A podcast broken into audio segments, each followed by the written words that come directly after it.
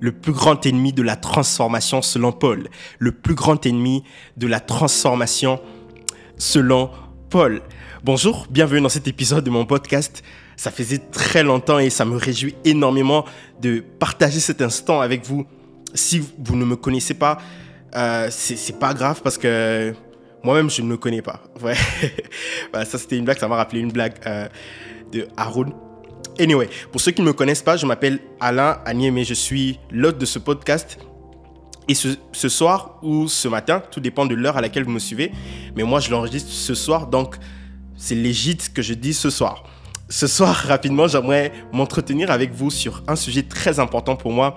Je l'ai intitulé le plus grand ennemi de la transformation selon Paul, le plus grand ennemi de la transformation selon Paul. Je vais faire un effort d'être le plus rapide, le plus bref que possible pour ne pas tirer ce podcast en longueur. Alors, avant d'aller dans le vif de mon sujet, j'aimerais poser certaines bases, ok? Parce que ce, thème, justement, je, l'ai tiré de la Bible, je l'ai pris d'un texte biblique. Ce thème trouve son fondement dans un texte de la Bible, justement, où l'apôtre Paul parle aux chrétiens de Rome et il dit un certain nombre de choses. Je vais rapidement lire, lire le texte pour nous. Vous pouvez rester attentif. Moi, je vais lire le texte pour nous. Je vais lire Romains chapitre 12, le verset 1 et le verset 2. Mon exhortation sera beaucoup plus concentrée sur le verset 2, mais c'est bien que je lise aussi le verset 1 et que je le commente pour saisir le contexte de ce qui sera dit par la suite. Romains chapitre 12, verset 1, la Bible dit ceci. Je vous exhorte donc, frères, par les compassions de Dieu, à offrir vos corps comme un sacrifice vivant, saint, agréable à Dieu, ce qui sera de votre part un culte raisonnable. Le verset 2. Ne vous conformez pas au siècle présent, mais soyez transformés par le renouvellement de l'intelligence, afin que vous discerniez quelle est la volonté de Dieu, ce qui est bon, agréable et parfait. Ne vous conformez pas au siècle présent, mais soyez transformés par le renouvellement de l'intelligence afin que vous discerniez quelle est la volonté de Dieu, ce qui est bon, agréable et parfait. Comme je l'ai dit tout à l'heure, pour bien comprendre la suite de ce qui sera dit dans ce partage, il va falloir que je précise le contexte même de ce texte que je vais exploiter. OK? Alors, pour la petite histoire, Romains 12, c'est... Euh, c'est une espèce de début d'une nouvelle section. Romains 12, c'est le début d'une nouvelle partie de cet épître de Paul aux Romains. Et d'ailleurs, c'est dans son style de rédaction, comme dans beaucoup de ses autres épîtres et ses lettres. L'apôtre Paul commence l'épître par un enseignement sur la doctrine et il termine l'épître par un enseignement sur la manière dont nous devons vivre à cause de cette doctrine-là. Il commence par une, par une partie qui est axée sur l'enseignement de la doctrine fondamentalement et il switch vers une autre partie qui est orientée vers la mise en pratique de cette doctrine-là dans le quotidien du croyant. Et c'est le même style qu'il emploie aussi avec Romains. Et de, de, Romains chapitre 1 au chapitre 11 se concentre essentiellement la, partie doctrinale. ok? La, doctrine du salut par la grâce au moyen de la foi. C'est dans le livre de Romains qu'il y a, qui a certains passages mythiques, notamment dans, dans, dans Romains chapitre 8 où, où il clame haut et fort qu'il n'y a plus de condamnation pour ceux qui sont en Christ, etc. etc. Il parle de l'immensité de l'œuvre de la croix et de toutes ses implications. Et en fonction de tout ce qu'il a dit avant, en fonction de tout ce qu'il a dit depuis Romains chapitre 1 jusqu'à Romains chapitre 11, il commence la partie pratique de sa lettre, il commence la partie pratique de son épître en l'introduisant comme ceci. Je vous exhorte donc, je vous exhorte donc, frère, je vous exhorte donc. Ce donc, en fait, c'est, c'est pas juste, c'est pas juste anodin. C'est un donc qui est très important pour comprendre ce qui sera dit par la suite. Parce que lorsque l'apôtre Paul place un donc, ça veut dire qu'il y a quelque chose qui est venu avant donc, il y a quelque chose qui viendra après donc. Et donc est une espèce de charnière. Ce qui sera fait après doit se faire, doit subir, doit se faire conséquemment à ce qui s'est fait avant. Ok? Je ne vais pas vous embêter pendant très longtemps. J'aimerais juste poser certaines bases pour comprendre la suite de, de ce message. Ce donc, c'est un donc très important parce que ce donc montre que ce chapitre montre que à partir du chapitre 12, ce chapitre est construit sur quelque chose qui l'a précédé. OK? Donc par conséquent, les choses qui vont être dites à partir du chapitre 12 ne viennent pas de nulle part. Les choses qui vont être dites au chapitre 12 ne viennent pas de nulle part. Paul n'est, pas en train de, les inventer. C'est très important de comprendre ça. J'insiste parce que lorsque vous agissez à la suite d'un donc, lorsque vous, agissez, lorsque vous agissez après un donc, ça veut dire que ce que vous allez faire est enraciné dans quelque chose qui est venu avant. Ce que vous allez faire est enraciné dans quelque chose qui a précédé. Il y a eu quelque chose, donc je dois agir comme ceci. Donc, je dois me comporter comme cela. Et c'était exactement cela la vision de l'apôtre Paul. Et lorsqu'il place ce donc-là comme une espèce de charnière, c'est justement parce que selon la vision des choses de l'apôtre Paul, une bonne vie chrétienne est étroitement liée à une bonne compréhension de la doctrine chrétienne. C'est pourquoi dans ses, dans ses épîtres, dans ses lettres, il commence d'abord par enseigner la doctrine, par enseigner les éléments fondamentaux de la doctrine qui peuvent parfois être euh, ennuyant pour certains. Bon, pour moi, c'est pas ennuyant. Parce que quand moi, je lis la doctrine, pure doctrine, moi, je m'en délecte. Mais un dimanche matin, ça peut devenir très ennuyant pour des gens d'entendre des concepts, forcément qu'ils ils des, des, concepts, pour certains qui sont des concepts vagues, lorsqu'on parle de la justification, lorsqu'on parle de l'adoption. Pour certains, c'est ok, ça s'insère pas trop dans mon quotidien. J'arrive pas, j'arrive pas à, très bien comprendre cela. Et, Paul, dans son style en tant en tant qu'écrivain, il commençait par cette partie-là qui est la partie la plus essentielle. Parce que si tu as compris la doctrine, la suite, ça va aller de soi. Ce qui vient après, donc, sera fortement influencé par ce qui vient avant, donc. Ok? Donc, si tu as compris la doctrine, tu vas bien vivre ta vie chrétienne en fait. Parce que les actions que tu vas poser, les actions que tu vas... Ta manière de vivre au quotidien en tant que chrétien dépend essentiellement de ta compréhension de la doctrine chrétienne, dépend essentiellement de ta théologie personnelle. Et c'est pourquoi Paul commençait avec avec la doctrine. Il commençait avec cela. Parce que votre éthique sera toujours basée sur votre théologie sur la manière, sur votre manière de comprendre Dieu, sur votre manière de comprendre Christ, sur votre manière de comprendre l'œuvre de la croix, sur votre manière de comprendre ce que le Nouveau Testament enseigne, ce que la Bible enseigne, votre manière d'appréhender la parole de Dieu déterminera directement votre pratique chrétienne. Comment vous pensez, comment vous parlez, comment vous agissez dépendent de votre théologie. Alors, il se peut très fortement qu'en cette saison de votre vie, vous n'ayez pas certains résultats, tout simplement à cause de votre mauvaise compréhension de la parole de Dieu, à cause de votre mauvaise compréhension de l'évangile, à cause de votre mauvaise compréhension de la personne et de l'œuvre de Christ. Alors c'est très important, au lieu d'être, directement axé à vouloir, d'être directement orienté aux actions. Parce que très souvent, lorsque, lorsque, lorsque des prédicateurs nous enseignent l'évangile, surtout certains prédicateurs légalistes, ils insistent sur la partie de faire. Faites ceci, ne faites pas cela. Mais moi, je pense et j'estime avec l'apôtre Paul que c'est essentiel que les gens arrivent à comprendre d'abord la doctrine chrétienne, qu'ils arrivent à comprendre la personne de Christ, l'œuvre de Christ. Et cette compréhension de la personne et de l'œuvre de Christ aura une incidence, aura une influence directe sur leur pratique chrétienne, sur ce qu'ils font et comment est-ce qu'ils vivent en tant que croyants.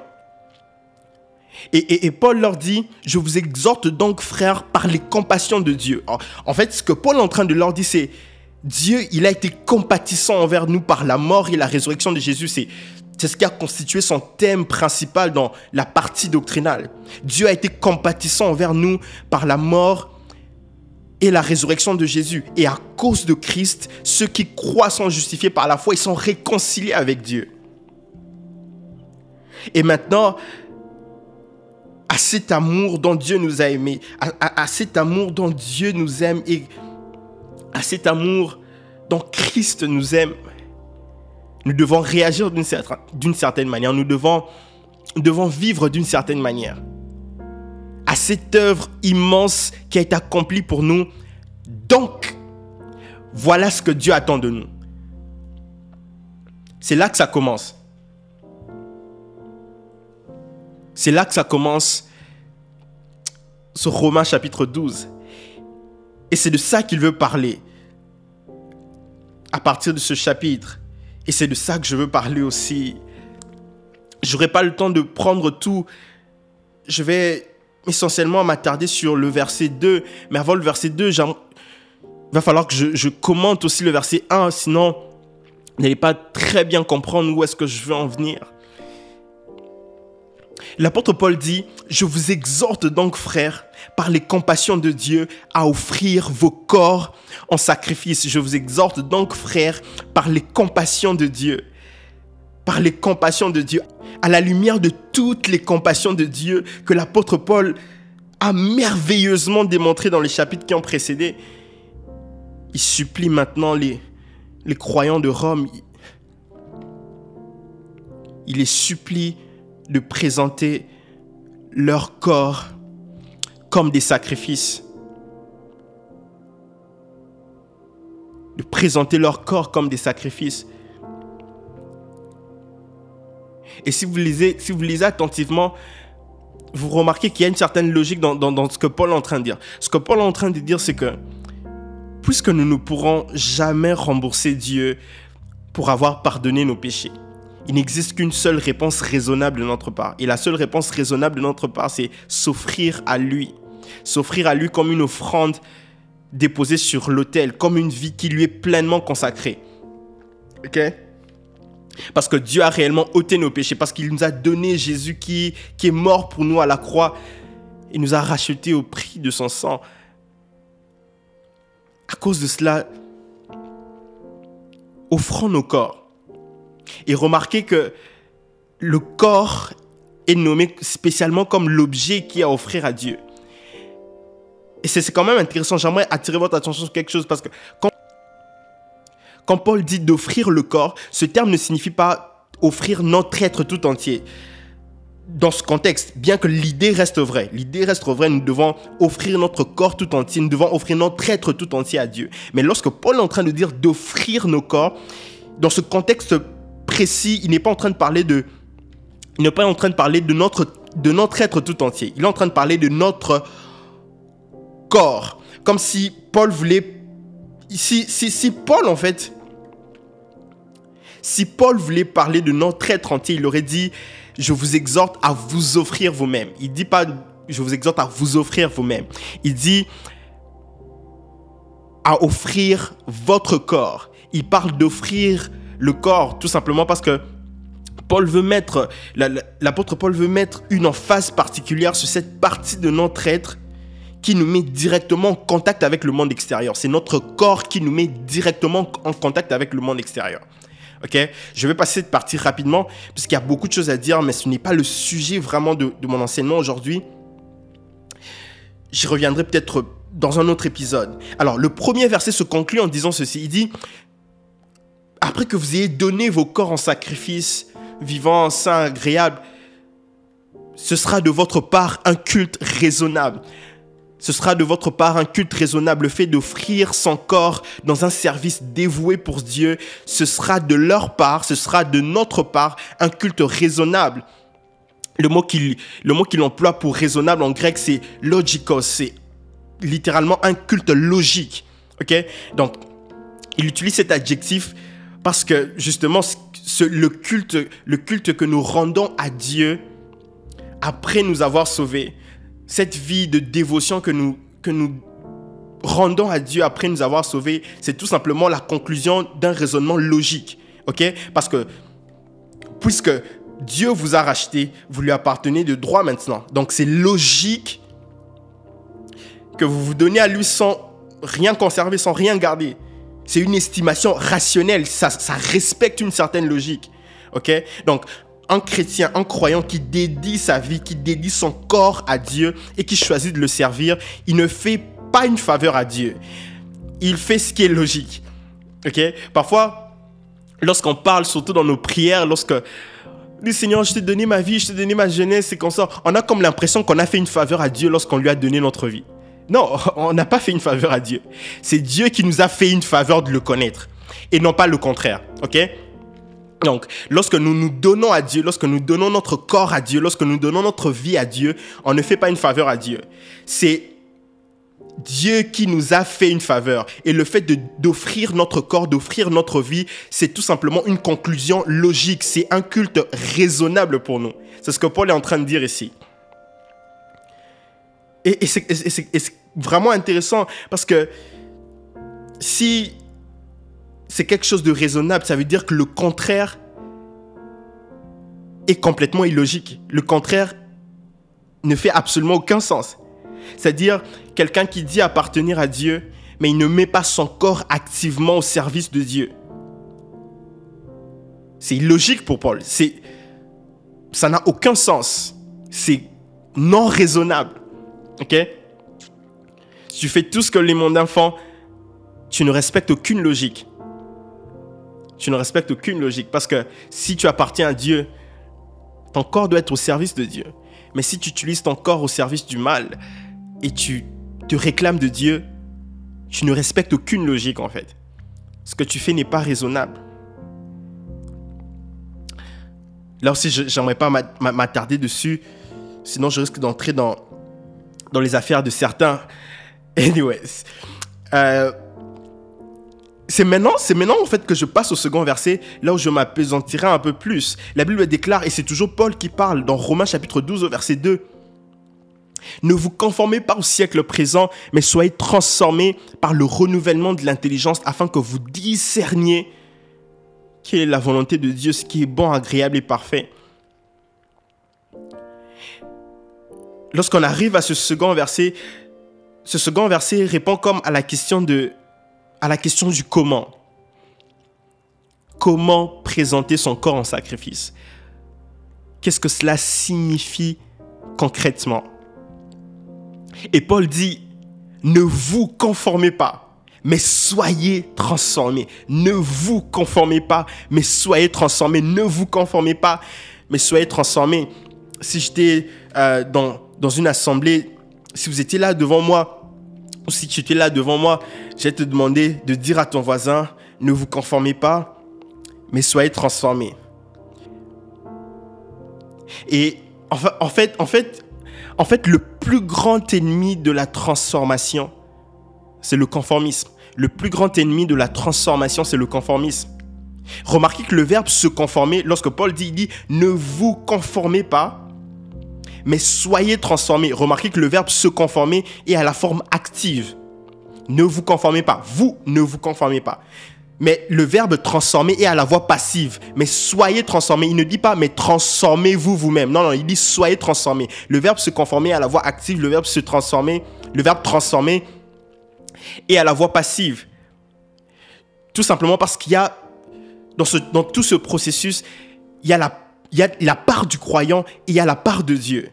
Dieu ne fera jamais votre part et vous ne ferez jamais la part de Dieu. Votre part, c'est de refuser de vous conformer.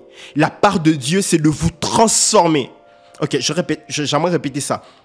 Votre part, c'est de refuser de vous conformer. La part de Dieu est de transformer celui qui refuse de se conformer. J'aimerais dire à quelqu'un, refuse de te conformer.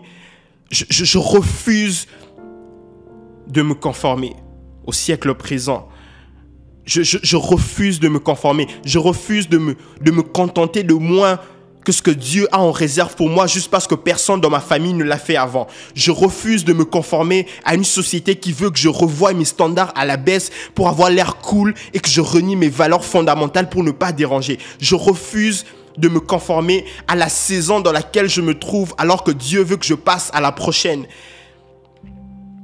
Je refuse de me conformer. Frères et sœurs, j'aimerais vous dire que Dieu transforme ceux qui refusent de se conformer. Mon exhortation pour toi ce soir ou ce matin, refuse de te conformer. Refuse de te conformer à une vie médiocre, à une vie chrétienne de faible qualité. Refuse de te conformer. Élève tes standards. Élève le niveau. vit au niveau des enfants de Dieu, au niveau des fils et des filles du royaume.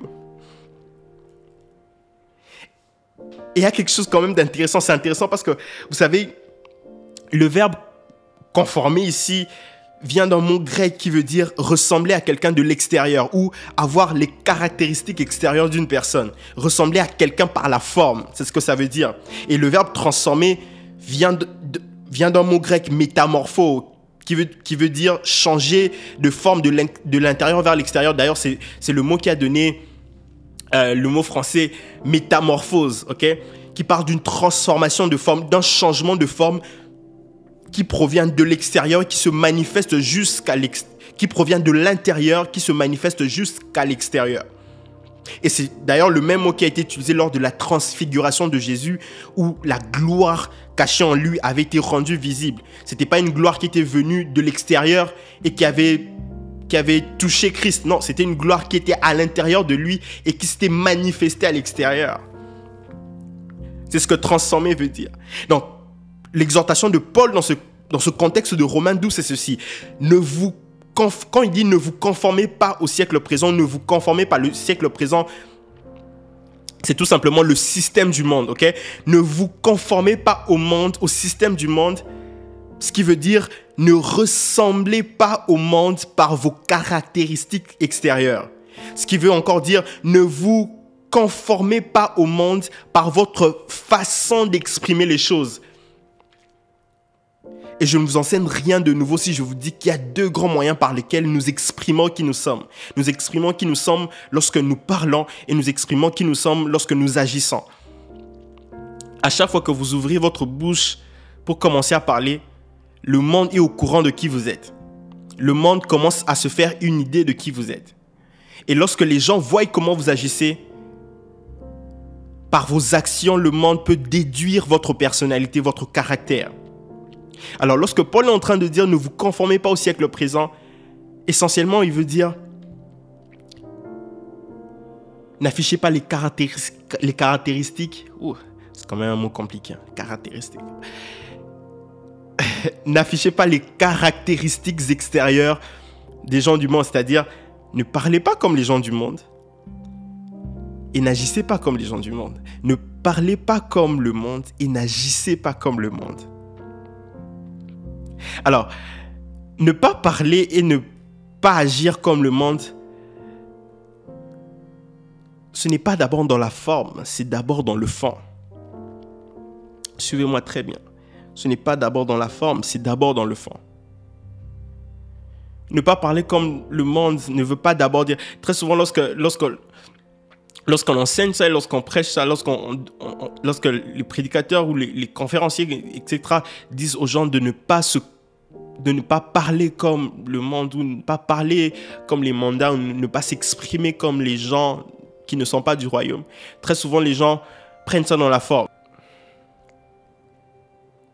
Ne pas parler comme le monde ne veut pas dire ne pas parler avec un vocabulaire vulgaire, bien que ça, l'implique d'une certaine manière. Ne pas, parler ne pas parler comme le monde ne veut pas dire parler avec un vocabulaire religieux, mais ça veut dire parler avec un vocabulaire spirituel. C'est très différent. Parler avec un vocabulaire spirituel, c'est lorsque tu utilises les, éléments de ta foi. Comment je peux expliquer ça? C'est lorsque tu utilises les éléments de ta foi pour t'exprimer devant une situation. C'est lorsque cette fille est morte, mais toi tu dis elle dort. C'est de ça que je parle. Quand le monde autour de toi parle le langage de la peur, toi tu parles le langage de la foi. Ne pas parler comme le monde. Comment le monde définit ce que tu vis. Comment le monde te traite. Comment le monde définir les choses. Nous devons avoir des meilleures définitions. Nous devons avoir les meilleures réponses. Nous devons, en tant que croyants, en tant que fils du royaume, nous devons avoir des meilleures définitions, des meilleures réponses. devons être des, qui apportent la lumière dans nos paroles. Lorsque le monde autour de nous dit mort, nous libérons la vie. Lorsque le monde autour de nous marche dans la peur, nous nous marchons dans la foi. Lorsque le monde autour de nous marche dans, le péché, nous, nous proclamons la vérité du salut par la grâce. Je pourrais m'étaler en donnant plusieurs autres exemples. Paul dit, au contraire, soyez transformés. Ne vous conformez pas, mais soyez transformés. Comme je l'ai expliqué tout à l'heure, laissez l'homme transformé en vous se révéler à l'extérieur. C'est ce que ça veut dire. Transformation de l'intérieur vers l'extérieur. Ça veut dire que ça veut dire que la gloire était déjà à l'intérieur, comme avec Christ. La, gloire était déjà à l'intérieur. Il fallait juste que cette gloire se manifeste. Ok? Donc, lorsque Dieu vous lorsque Dieu transforme un chrétien, lorsque Dieu transforme un croyant, il prend la gloire qui est déjà en lui, tout simplement pour le manifester. Ok, c'est cette, transformation que Dieu opère dans la vie d'un croyant, c'est tout simplement une manifestation de la gloire qui était déjà là. Ok? Oh my goodness. Paul est en train de leur dire, les gars, je sais que vous êtes nouveaux. Je sais que je, je, je sais que tu es une nouvelle personne. Mais c'est comme si la nouvelle personne en toi était en prison. Laisse cette nouvelle personne s'exprimer. Laisse cette nouvelle personne vivre. Laisse que la gloire qui a été investie en toi se manifeste. Pourquoi tu la retiens? Pourquoi tu retiens cette gloire? Pourquoi tu retiens cette nouvelle personne qui est née en toi? Et pour que cela se produise, la façon de le faire, Paul dit que c'est par le renouvellement de votre intelligence, par le renouvellement. Dans une autre version d'ailleurs, on dit, soyez transformés en changeant votre manière de penser. Dieu veut un peuple qui se différencie du monde par sa mentalité, par son mindset. Je sais que quand je parle de mindset, ça, ça sonne un peu cliché comme une espèce de motivation.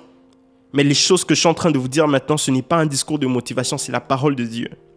Dieu veut un peuple qui se différencie par son mindset. Et c'est tellement triste parfois, c'est tellement enrageant de, de voir des croyants qui prient, qui lisent la Bible,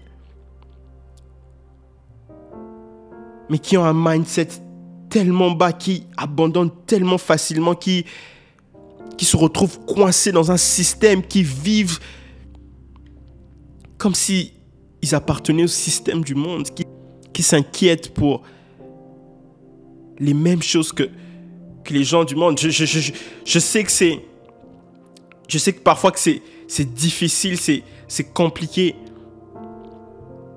Mais en tant que croyants, nous sommes appelés à à vivre selon les standards du royaume, pas selon les standards du pays, de la famille, de la société dans laquelle nous nous retrouvons.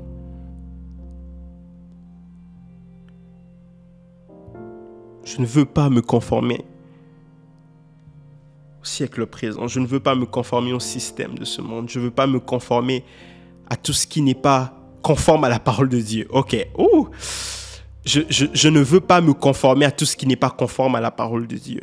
Je ne veux pas me conformer à, à tout ce que Dieu n'a pas dit sur moi. Je ne vais pas vivre en dessous des promesses de Dieu.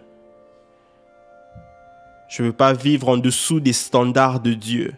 Je ne vais pas vivre en, dessous des principes de Dieu. Je veux être transformé.